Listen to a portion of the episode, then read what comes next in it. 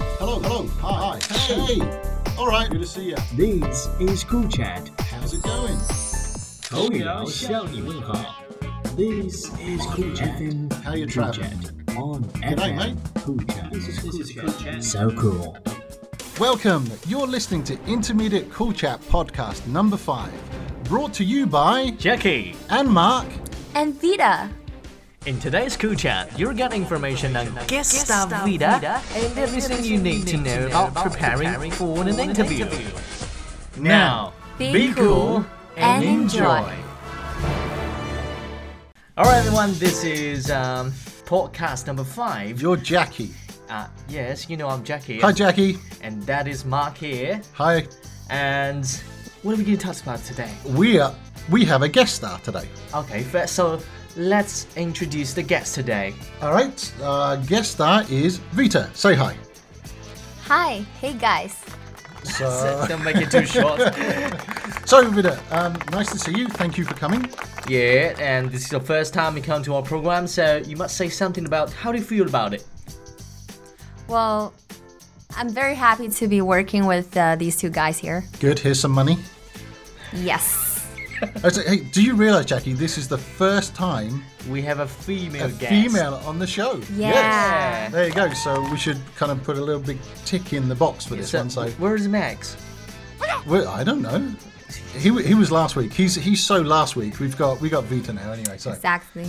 anyway, so Vita, thank you for coming. Thank you for here. So um, everybody knows what myself and Jackie do around this building. Mm-hmm. Uh, I think they do. I, I'm not sure our bosses know what we do, but what do you do here In the company. Well, I'm a recruiter in this company. A recruiter. What's that? Well, I recruit. Well, for our company, I I recruit teachers. Oh, teachers. Anybody else? No. All right. So, um, English teachers from England, from from where? Where where do you get these teachers from? Yes, I recruit native speaking teachers from native speaking countries like the USA, the UK, Canada, Australia, New Zealand. All right. so, and where are you from? You've got a strange accent It's pretty going on. strange. Yeah. So where where are you from? Very strange. Well, I'm from Hangzhou originally. You don't sound like you're from Hongzhou. Right. I lived in Canada for almost seven years. That's why. So, a Canadian accent. Canadian? Is that a Canadian accent or? I Oh. don't really think I have a Canadian accent. What is Canadian accent? I don't can't say get a it. boot. Is it really- a Canadian accent is that? It's, that's what she's just said.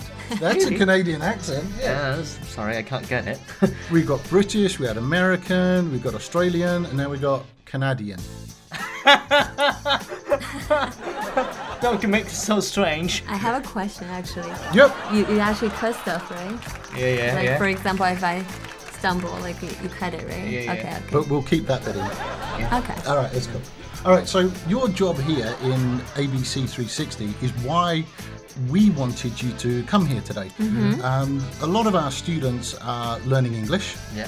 They're improving themselves. They're getting a string to their bow, Jackie. Yeah, there where we did go. the string to my ball? That's it. So they're getting another string to their bow by improving their English.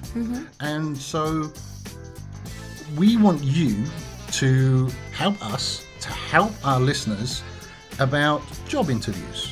yeah, how to do a job interview better and better. Yes. So um, we want to be like a, a full service podcast. Yeah. And suppose we were 405. So pretend Jackie's 4 and I'm five. Can you explain very simply for us what to do in an interview? Yeah. Is that possible? Uh, I'll try my best. Okay. Okay. Teaching the kids. So you should try your best and use the easiest way to teach the kids. I know what everybody's thinking. Like, why is a four year old and a five year old going for a job interview? Why? Why? Well, they're not. I'm just, I just want Vita to explain it very simply so I could understand it. I'm not going for a job interview.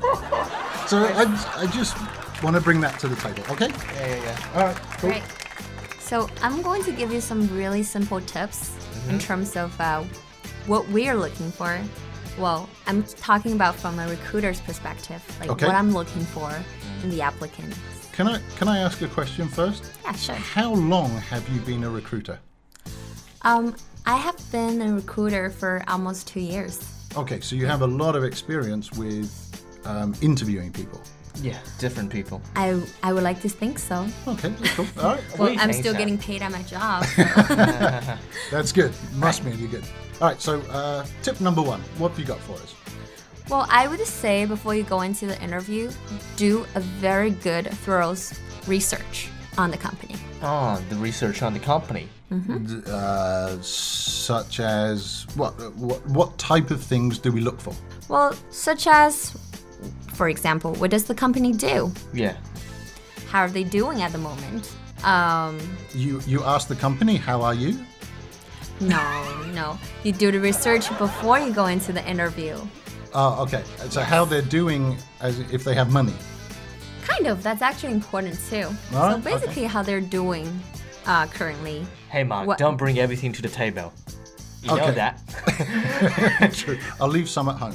Ah, okay. Yes. All right, cool. or what job what job position are you uh, interviewing for and research you know the job details responsibilities on that position as well Okay. That's clear. Yeah, I understand that one. So that's tip number one. Uh, means you should do some research. Good. yes yes All right. so make sure you do that